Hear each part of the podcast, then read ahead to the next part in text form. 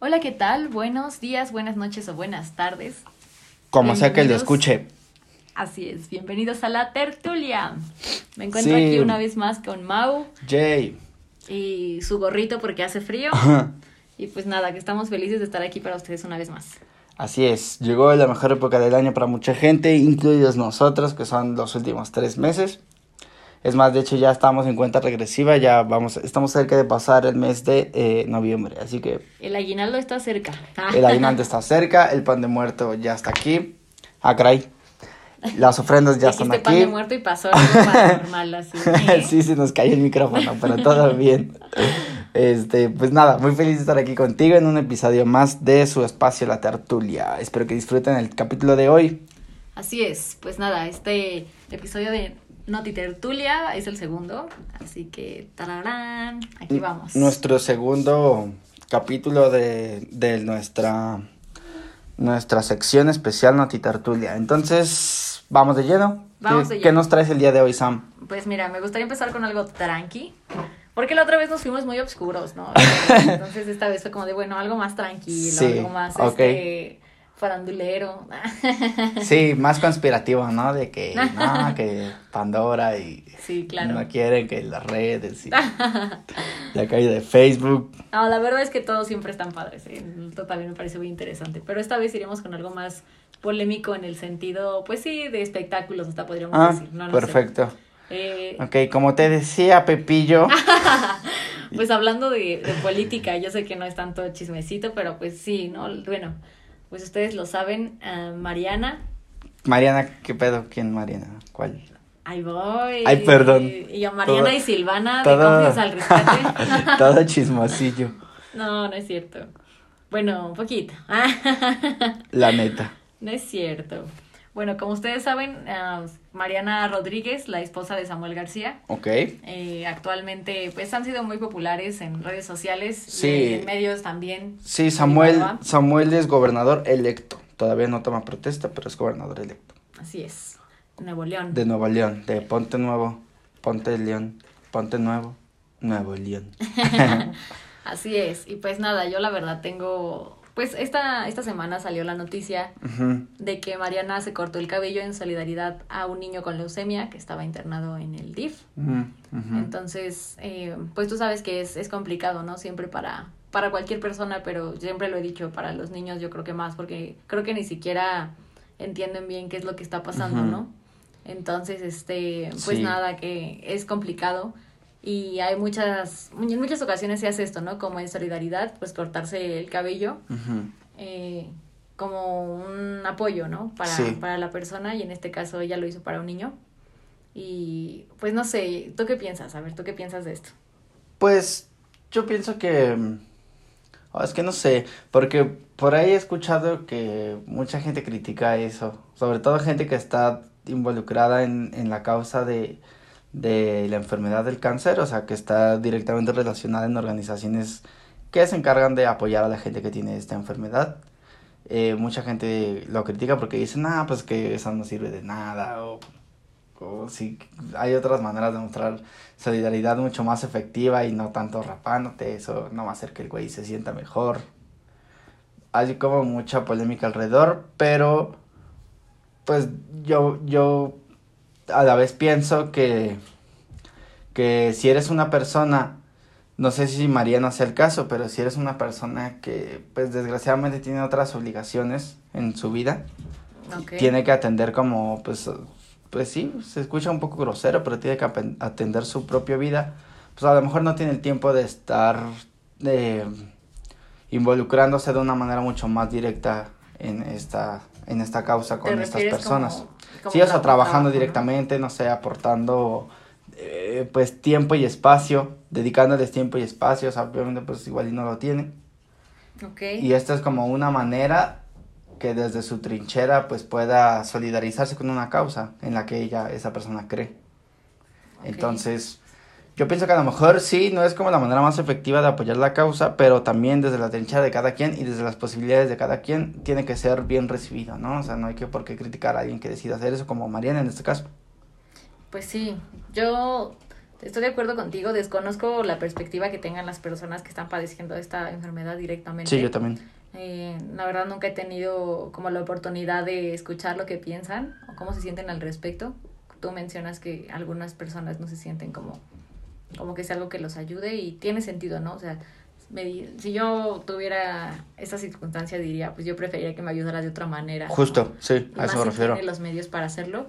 Eh, queremos pensar que lo está haciendo, queremos Sí. pensar eso, pero no sé, les digo, yo tengo como un poco conflicto porque a pesar de que de que no quiero dudar de que lo haya hecho de buena voluntad, Sí. pues al final siempre tiene tintes políticos, Sí, también. como por aceptación de las personas. Sí, para preparar la elección, la siguiente elección de para Sí. que el partido se siga manteniendo en el poder, sí, de, sí tiene una carga, una agenda política pues muy grande.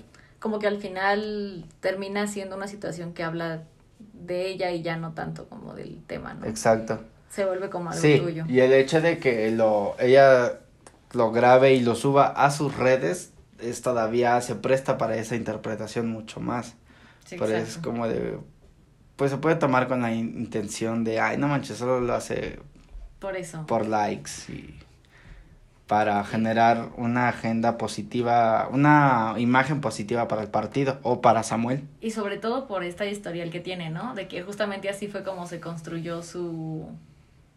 Fue como su esposo llegó a, a ganar la elección, ¿no? Sí, Del exacto. 2021. sí A través de las redes. Sí, sí, exacto. Fue como justo, lo acabas de decir todo. Se posicionaron a través de la polémica que han generado en redes en los últimos dos años o año y medio. Sí, claro, aunque les digo, o sea, del otro lado yo digo, pues es que en esos momentos en de política, cualquier cosa que hagas Sí, va también. a ser como de, ah, lo exacto. está haciendo por eso, ¿no? Sí, o sea, entro aquí como en un conflicto. Eh, sí, es un desmadre. Este es un gran tema, ¿eh? La neta. Sí. Se presta para un buena, una buena plática. Una vez más es como el huevo y la gallina, ¿no? Sí, Eh, ¿Lo hace para ganar votos o de verdad lo hace de corazón y la consecuencia es ganar votos? exacto. Justo. sea, Gran análisis. creo que no lo sabremos. Sí, no. No lo sabemos, pero pues bueno, la acción está ahí, la documentación también está ahí. sí. De hecho, yo también he visto que mucha gente dice, ok, si lo quieres hacer está bien, pero pues qué necesidad hay de hacerlo público. Pero ella y él, al ser personas públicas, Sí, claro. no, obviamente no, se no. va a hacer público para bien o para mal de ellos y del mundo. o sea. Es como un poco, me acuerdo de la princesa Diana, ¿no? Que hacía cosas como fuera de lo normal, digámoslo así, que hacían las personas de la realeza.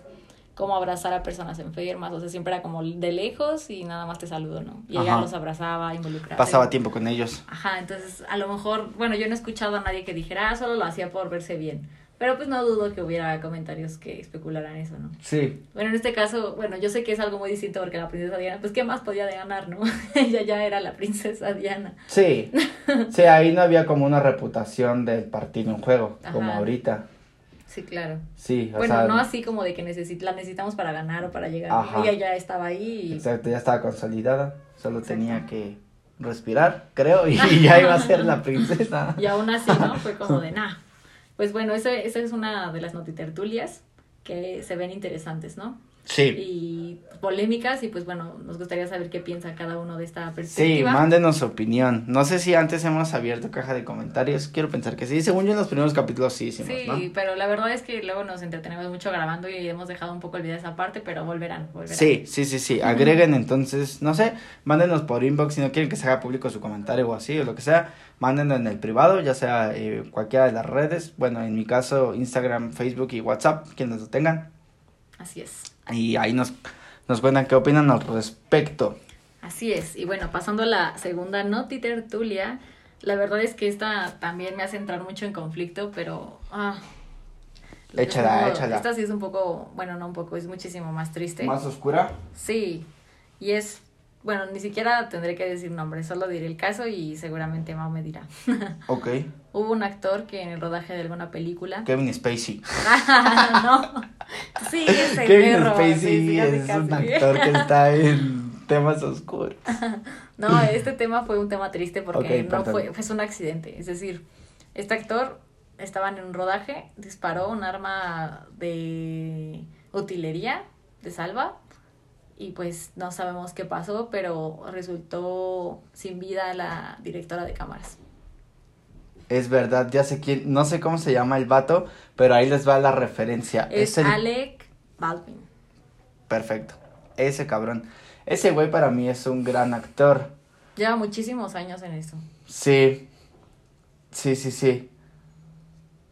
O sea, yo recuerdo que salió, cuando era niño, salió una película que protagoniza Dakota Fanning y Mike Myers que se llama El Gato. ¿Te acuerdas del gatito Sí. negro con el sombrero rojo? Salía ese güey. Era el villano, de hecho, de Sí, la claro. película. Es un actorazo, lo he visto en un chingo de películas. Desgraciadamente a mí me pasa mucho eso de que algo me sale bien y cuando le quiero enseñar a alguien cómo me sale, ya no me sale más. Entonces se me borró el cassette de todas las películas, de los títulos de las películas en las que yo sé que sale ese güey, pero es muy buen actor. Y sí, de hecho, fíjate que sí lo vi, pero no profundicé en la noticia. Solamente vi el encabezado de que ese güey accidentalmente había matado a alguien. Y no desconozco cuál sea el estatus de su situación jurídica. Pues no mira, sé si, si dice algo en lo que tú leíste. yo quiero pensar que todo va a ser manejado como un accidente porque pues realmente es lo que es, ¿no? O sea, Sí, pero es que... Pero también yo creo que si hay alguna responsabilidad no es definitivamente del actor, sino del de utilería. O sea, ¿qué onda con el arma? ¿Tenía una bala de verdad? ¿No era de verdad? ¿Era de estar bajo la distancia? O sea, creo que son muchas cosas las que se tienen que, que valorar. Y yo creo que va a llevar tiempo, ¿no? Un peritaje Sí. largo. Pero a ver, eh, perdón, se me fue el pedo. ¿La bala era real o de salva? Pues es que ahorita no han dado muchos detalles. O sea, Ok. lo que dicen es que fue un, un arma de utilería Ajá. que fue disparada y pues la persona perdió la Falleció. vida. Así es. Verga. De hecho, tengo entendido que su apellido era Hutchins. La chica. Sí. Ok. Aquí tengo como un breve resumen porque me parece importante mencionarlo, Sí, ¿no? sí, sí. Obviamente creo que Con todo el respeto, todos claro. alguna vez este fallecemos de lo que sea, no nos gustaría que dijeran como, ah, esa persona que falleció, ¿no? Sino realmente que recordaran por lo que hiciste. Entonces me parece importante como Sí, es una, una manera de, de honrar su luto, ¿no? Y respetar su partida. Su luto es mencionar, Exacto. pues, el hombre. Ella se graduó en el 2015 Ok. del American Film Institute. Fue directora de fotografía de la cinta de acción Arch Enemy. La verdad es que no la he visto, lo siento. Mm. Eh, en el 2020. Y pues nada, que mm, la nombraron como, la reconocían como una estrella en ascenso en cuanto a fotografía. Tenía mucho, mucho futuro. Mucho futuro, mucho potencial. Pues no quiero decir que son pocos años del 2015 ahorita, pero para una carrera así, ¿no? Claro. Iba empezando, digamos, Muy joven. su trayectoria. Así es. Diablos. Pero pues mira, creo que todos se quedaron con recuerdos de un muy buen trabajo. Murió trabajando en lo que le gustaba. Y pues creo que pocos podrían decir que tuvieron esa, esa oportunidad, ¿no? De desarrollarse en lo que les gustaba. Sí, pues no sé, los accidentes laborales que terminan en la defunción de una persona, desgraciadamente son muy comunes en varias industrias, en el cine evidentemente no tanto. Y pues nada, solo, pues qué te digo, cosas que pasan, muy lamentable, muy triste. Espero que su familia tenga, familia y amigos y seres queridos tengan pronta resignación. Y qué horror, sí, sí me acuerdo que lo vi el, yo lo vi el viernes creo. Y de hecho decía que precisamente que su situación jurídica estaba como en un, quién sabe, Sí, si se puede decir así, porque como bien dices, fue accidental, pero desgraciadamente las leyes de Estados Unidos como que no se detienen a preguntar si fue accidental o no. Ellos toman acciones, toman medidas. Y pues lo estábamos viendo, por ejemplo, en la serie, ¿te acuerdas la que estábamos viendo, la de Your Honor? No es para hacer Sí. comercial ni nada, pero en esa serie, sin spoilear, hay una algún caso muy parecido, accidentalmente muere una persona y precisamente un personaje que interpreta a un juez en esa serie menciona que se tiene que proceder con las autoridades y ya está este estaban preparando una defensa para una sentencia a lo menos que se pueda. Claro. Entonces, pero si estamos hablando de una sentencia lo más reducida que se pueda es como de a huevo va a haber sentencia, desgraciadamente. Pues pero pues mira, quién sabe, ¿no? O sea, En este caso, la verdad es que no sé, te digo, yo solamente sé lo que dicen, obviamente. Y también hubo otro herido, pero él no, no está muerto. él no está muerto. Y era justamente el director. Creo O que es este estuvo- se le denomina sí corríjanme si estoy mal, por favor, abogados o gente que tenga el conocimiento. Homicidio culposo, ¿no? Culposo es accidental y doloso es con predeterminación. Mm, quiero pensar que sí, también me hace sentido. Makes sense. Culposo de un accidente, doloso de lo hice a, a propósito. Así es. Y de hecho, Diablos. ¿saben qué me, qué me hizo como mm, mucho, mucho sentido, como muchos recuerdos? No sé si han visto la película del cuervo, es muy buena. Ah, yo no la viste completa, nada más he visto fragmentitos. Ay, es muy buena esa película, de verdad, está bien padre. Es ya antigua. Viejía, ¿no? Simón. Pero que es es como de- noventera, ochentera. Sí, noventera. Ok. Es de acción y tiene mucho drama. Y en esta película, la verdad es que, perdón, Robert, mi amigo siempre me ha contado mil veces la historia, pero creo que nunca me había caído como el 20 al 100% hasta esta última vez. Ajá. Como que me acordé y dije que, cierto, pasó lo mismo, ¿no? Bueno, el punto es que en esta película, el actor, el que interpretó al cuervo, falleció Ujú. en esa película. No al final, mames. no les quiero spoilear, pero pues ni modo. en la escena última lo, le disparan. Y el actor en la vida real murió. Porque en el arma de utilería alguien puso una bala de verdad. Y hasta la fecha nunca supieron quién. Diablos. Y me imagino que en ese tiempo, si estamos hablando de los noventas, no había tal vez tanta tecnología como para, pues no sé, saber quién fue, ¿no? Tipo, no sé, cámaras. Yo creo que dijeron, güey, no se ocupan las cámaras y nunca pasó nada. Y Sí, claro. Y es como que... Y no manches, no sabía eso. sí, o sea, fue súper icónico. Yo recuerdo que Robert me contaba como partes, pero hasta esta vez que pasó este Te cayó caso, el 20, ¿no? dije, ¿qué? ¿Falleció en esa cinta? Y aparte súper fuerte porque la escena de su muerte real es la película. o Sí, sea, claro. Esa escena O de sea, la quedó muerte- súper poética la muerte. No quiero sonar Sí, como claro. insensible, pero sí fue muy poético de alguna manera. Sí, claro, o sea, yo diría, me atrevería a decir que pues los actores cuando interpretan a un personaje realmente se convierten en él, no le dan vida. Claro. Y en este caso, pues la, la vida de su personaje yo creo que fue tan fuerte y fue tan buena su interpretación que si lo vemos de alguna manera metafórica, pues se fue con él, ¿no? Se fue siendo el personaje. Rayos. Eso yo no lo sabía. Gota de cultura. Sí. Dato curioso. Y, y son cosas que, bueno, en este caso, súper doloso, ¿no? O sea, Es ¿quién lo que te iba a decir, pero eso, eso ya es doloso, es ya, ahí hay dolo, ya hay premeditación. Sí, claro, porque, pues, o sea, imagínense, ¿no? Que ustedes son, am, pues, digamos, profesionales, o a lo mejor no profesionales, pero les gusta esto del cine. Ajá. Y dicen, vamos a grabar un corto, ¿no? Claro.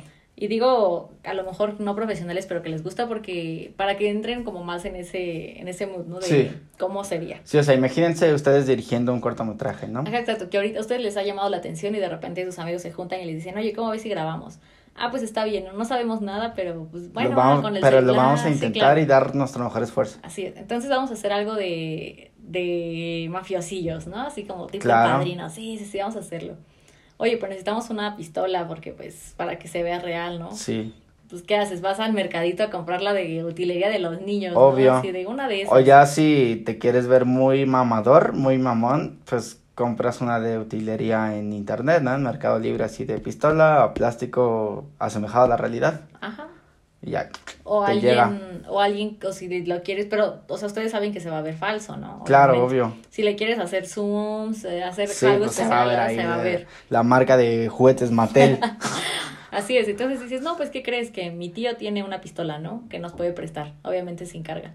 Ok, pero pues el tío no la va a prestar de la nada, obviamente les va a pedir, pues van a hacer al- algo asuntos legales, que los permisos, que bla, bla, Sí, bla. sí. Y este, o sea, imagínense todo lo que implica tener un arma, ¿no? En una película. O sea, aquí lo estamos hablando de nosotros. Sí, y aparte, y perdón, imagínate que son ya producciones, pues más, o sea, ellos ya tienen que tener contratos, etcétera. sí, claro. Entonces, imagínate lo delicado que es, que debe ser. Entonces, o sea, ahora que pasen estas cosas de que tenían armas o cosas por el estilo, dices, de verdad, ¿cómo? ¿No?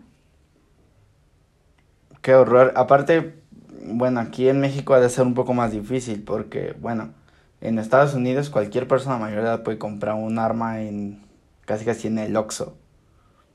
Sí. Allá la, en las armas en Estados Unidos están al alcance de toda la población. Es legal comprar y poseer un arma. Pero aquí pues no, o sea, sí está como más delicado. Entonces sí, o sea, ti- tienes toda la razón del mundo. Ese análisis que, que tú mencionas es muy bueno porque pues sí requiere demasiado profesionalismo, ¿no? Y sensibilidad de andar teniendo, o sea, si ya te quieres aventurar a una, a un arma verdadera en un film, pues sí te tienes que, que ser súper consciente de- del peor escenario que puede pasar Claro, y sobre todo... y hacerte responsable, o sea, si vislumbras qué es lo peor que puede pasar y aún así estás dispuesto a asumir las posibles consecuencias y asumir la responsabilidad, pues dale. Y la otra es esta, ¿no? Para usar utilería y balas de salva, etcétera, pues obviamente tienen que tienen que validar pruebas, ¿no? O sea, Sí. qué tan cerca, qué tan lejos, cómo- Claro. O sea, me refiero a eso, que es algo súper planeado y, y, pues sí, ¿no? Que te pasen estas cosas es como... Además, imagínate lo traumático. Ya, o sea, bueno, no, no quiero sonar mal, pero si te toca a ti y tú fuiste el que falleció, pues tú ni siquiera te enteraste, ¿no? Fue instantáneo Sí. o, digamos, Sí, no, en no un lo dos viste por venir, tres, un- exacto. Pero si tú eres el que lo provoca, imagínate qué trauma, o sea, es decir, Sí, cargar con la muerte de una persona. Sí, porque claro que era No el siendo un asesino. que estaba grabando, pero pues en ese, o sea, no dejas de ser tú, ¿no? Entonces, Sí. No imagínate manches, qué, qué horror. fuerte. Y más que son tus compañeros de trabajo que conociste. Qué lamentable que haya sucedido esto. Sí. Y la del cuervo también es lamentable. Sí, esa película del cuervo salieron muchísimas historias conspiratorias después de eso, ¿no? Claro. Como que no, que es que como si era como medio satánica, pues igual hubo ahí fuerzas raras. Ellos decían, no, Mm. no, no, pues es que como el mood de la película era muy intenso, pues había Sí. rivalidades que traspasaban la pantalla. Rayos. Pero en realidad pues nunca sabremos, ¿no? O Sí, sea, no. Se quedará ahí en, en uno de esos tantos misterios sin resolver que hay en el mundo. Exactamente. Y bueno, pues tenemos otra noticia o ya estuvo suave. Eh, pues cómo vamos de tiempo, la verdad es que... Vamos bien. de hacer Sí nos da tiempo de una una noticia. Sí nos da tiempo de una noticia más. Ok, entonces nos aventamos rapidísimo con una tercera. Va, va, va. Venga, venga, venga, venga. Bueno, no sé si escucharon que igual esta semana AMLO hizo algunas, pues, opiniones públicas respecto a la UNAM. Polémicas. Sí, polémicas. Pues, Ahora qué dijo el AMLO cabeza de algodón. Sí, ha sido muy polémico, ¿no? Entrada, El señor presidente. el señor presidente, nuestro señor presidente. Entonces, pues nada, que hizo comentarios como que la UNAM estaba perdiendo su sentido, pues, de... Revolucionario ideológico. Pues sí, como que su ideología se estaba volviendo Se estaba alineando, ¿no? Al, sistema. Sí, o sea, como que ya no le importaban las causas sociales. A la derecha, sí. Ya todos los egresados se iban a, a trabajar en despachos privados o en empresas privadas, Ajá. que ya este lado de... De las humanidades había desvinculado, ¿no? Bueno, que se estaba perdiendo, ¿no? La esencia Sí, o sea, el sector de público, humanidades. De que- humanidades que, que se supone que tenemos los, los, los egresados de la UNAM. Y que incluso los movimientos... eh, ¿Estudiantiles? mm, sí, los movimientos estudiantiles, pero a favor de causas sociales, empezaban ya a ser... ¿Menos? No, empezaban a surgir en universidades privadas primero, ¿no? Mm, que en la UNAM. Entonces, pues imagínense, dice esto y pues empezó como a hacer especial énfasis en los rectores. Eh, eh, a. Narro, ¿no? Le tiró mucho. Sí, a Narro le tiró mucho. Que era rector hace no mucho, salió de Ciudad Universitaria y se metió de... tiene un cargo... En el Seguro Social. Ajá. ¿Sí? ¿Es ahí? Sí. Ah, Sí, sí, sí. Pero pues le tiraba mucho igual, ¿no? Como que priista. Simón. Y pues sí, o sea, la verdad no vamos a negar que todos sabemos que Narro es priista. Pero pues como dice el, el lema, ¿no? Por mi raza la da el espíritu y pues Narro no es toda la UNAM, nunca ha sido eso. Y creo que si puedes decirle a una universidad que no se involucra en, En causas sociales. En causas sociales, no le puedes decir eso a la UNAM. Es Sí, decir, es de los que más meten las manos al fuego. Sí, la verdad es que sí. Y yo sé que cada facultad tiene como su estilito, ¿no? Nosotros pues estudiamos en la Facultad de Contaduría y Administración y era de las que menos se involucraba en causas sociales, la verdad. Sí, sí. Pero aún así se involucraba, en menor escala, pero sí había Pero, como o sea, foros, había cosas. opinión, exacto. Y este, y no, pues qué digo de filos, 100%, derecho también. eh, y Polacas, ¿no? polacas, También. Pero créanme, hasta veterinaria, Sí. odontología, o sea, todas Sí, todos jalaban parejo. Sí, unos más que otros, pero, Pero la verdad se es jalaba que parejo. sí, incluso no se digan las prepas también, las prepas y las SH. Ah, cierto. Y las También. FES, las facultades de estudio superior, Sí, también. también. Entonces, sí, cierto. Pues sí, o sea, por ejemplo, el movimiento de 132 sí nació en una universidad privada, pero pues la UNAM le dio mucho seguimiento. El poli también. Incluso en cada una, bueno, personalmente cada que veo que hay como investigación en causas sociales, siempre está la UNAM, ¿no? Ahí, no sé. Metida. Sí, exacto, para bien o para mal, pero ahí estamos, ¿no? No, no es cierto, la verdad es que en la mayoría para bien. Y es que no es que yo le quiera echar flores, pero la verdad, pues sí, o sea, Sí, pues es que lo hemos visto de cerca, o sea, como Sí. estudiantes, creo que eh, pues nadie experimenta en cabeza ajena. Eh, no sé qué tanto acercamiento haya tenido el señor presidente en los últimos años con la UNAM, lo desconozco, pero lo que sí puedo decir es que durante los tiempos que estuve como estudiante, los movimientos que hubo sí cobraron muchísima fuerza. Me acuerdo que cuando recién entramos estaba súper fresco y reciente lo de la desaparición de los 43 estudiantes de la escuela Sí. normalista de Ayotzinapa. Y la UNAM se metió a 100%. sí, También, eh, aún estudiando en la UNAM, me tocó otro, otro momento importante en la Ciudad de México que fue el sismo.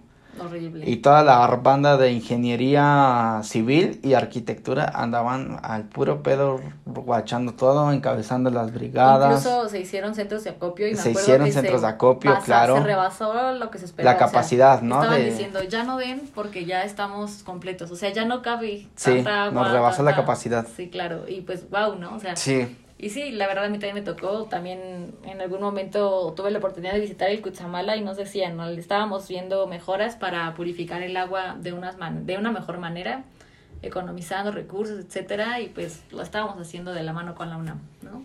sí. Y obviamente la UNAM, pues dando su apoyo los estudiantes. Sí. Es decir, no es como que te contrato y te voy a pagar Sí, no. millones. La verdad es que en su mayoría es, vamos a hacer este proyecto juntos y es más por la Sí, investigación. y en arquite los arquitectos y los ingenieros que chambearon en lo del sismo Sí, no cobraron nada.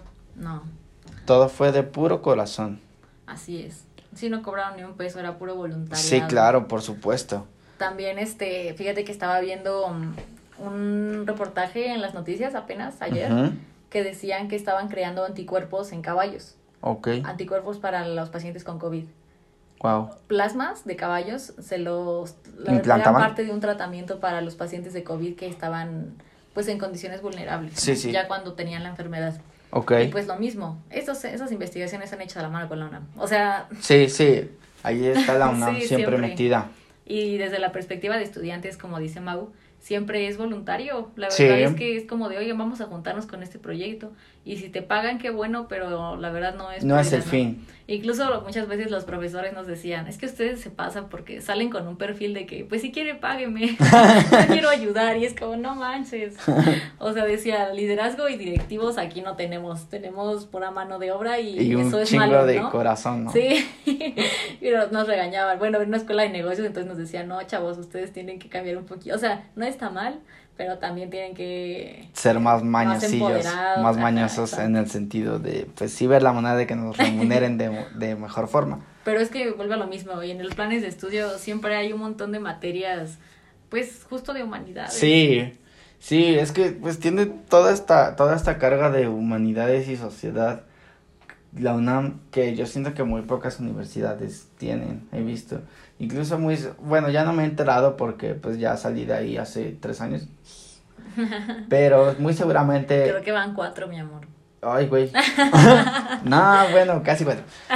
Pero muy seguramente también va a haber movimientos feministas muy fuertes ahí en la UNAM también. Entonces, Sí. pues, no sé, el señor presidente, no sé qué tema haya tenido ahí con la UNAM, si hubo alguna diferencia sustancial en ideologías o en estrategias o en planes de acción, en lo que sea. Yo siento que es como un berrinche porque se peleó con alguien en UNAM. Y pues no sé, salió a decir cosas. Porque es. pues yo sí he visto a la universidad siempre muy involucrada en temas sociales y movimientos. Sí, también mencionó que los le tiró como a los economistas que ya solo trabajaban en despachos y nada de gobierno, ¿no? Y pues claro que no, es Sí, decir, no. la verdad seamos honestos, aquí en la, en la Ciudad de México y bueno, hablaré de la República porque hay muchas personas de provincia que vienen a estudiar a la UNAM porque Sí. es la universidad que les gusta, ¿no? Que les, ajá, que les apasiona como, como sus planes de estudio, etcétera. Entonces, bueno, me atrevería a decir eso, que, es decir, la cantidad de mexicanos que vemos en México, muy pocos tenemos la posibilidad de haber estudiado en una universidad privada. Entonces, la mayoría de profesionistas son de la, del Poli, de la UNAM y de la UAM. Entonces, es ilógico decir que el, casi todas las personas que trabajan en gobierno son de universidades privadas o de otras universidades, que es lo que quiso decir, ¿no? Cuando la verdad es que la capacidad de la UNAM supera muchísimo a todas las universidades, eso sí me lo atrevería a decir porque no inventen, o sea, sus grupos son de a veces hasta de 200 personas, no lo sé. Sí, son demasiados.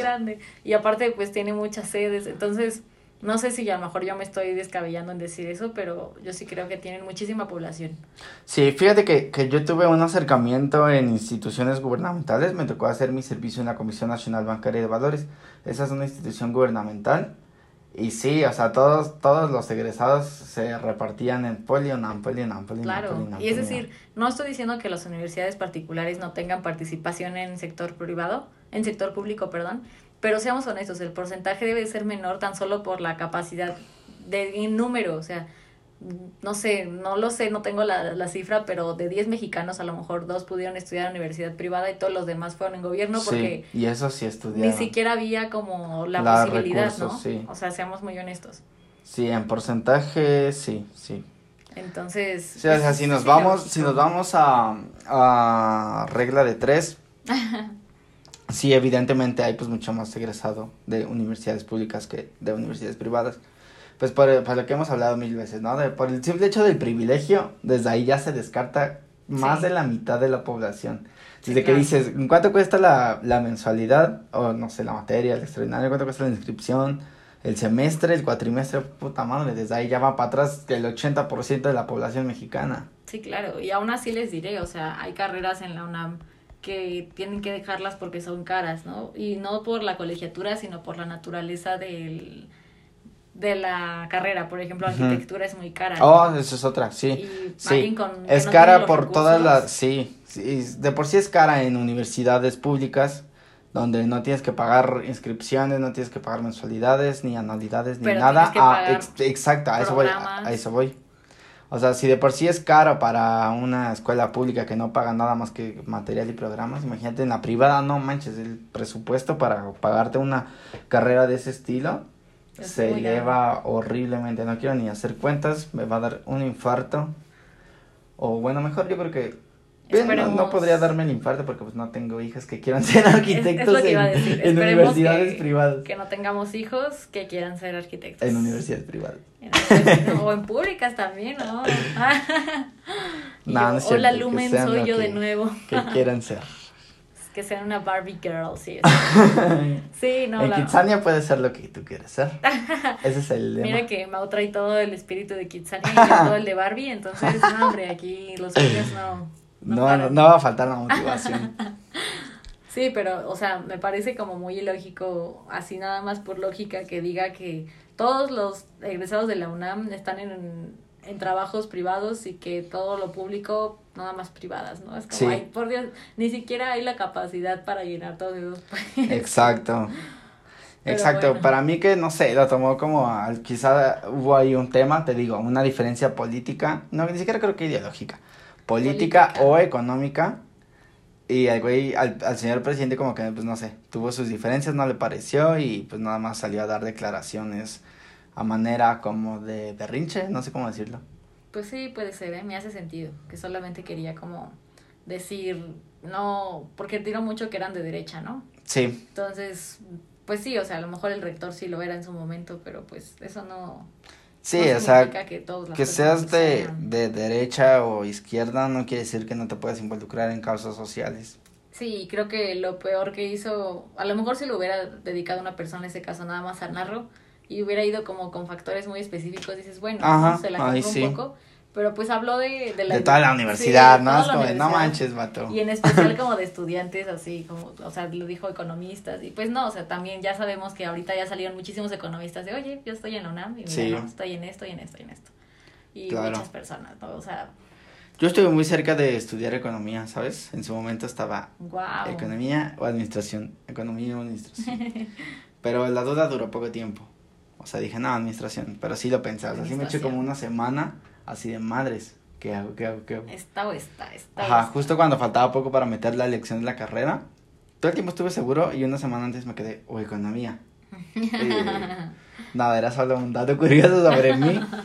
Y ya, pues decía administración, la mejor decisión de mi vida. Y pues nada, todo bien. Mm, es un gran administrador. Leve, leve.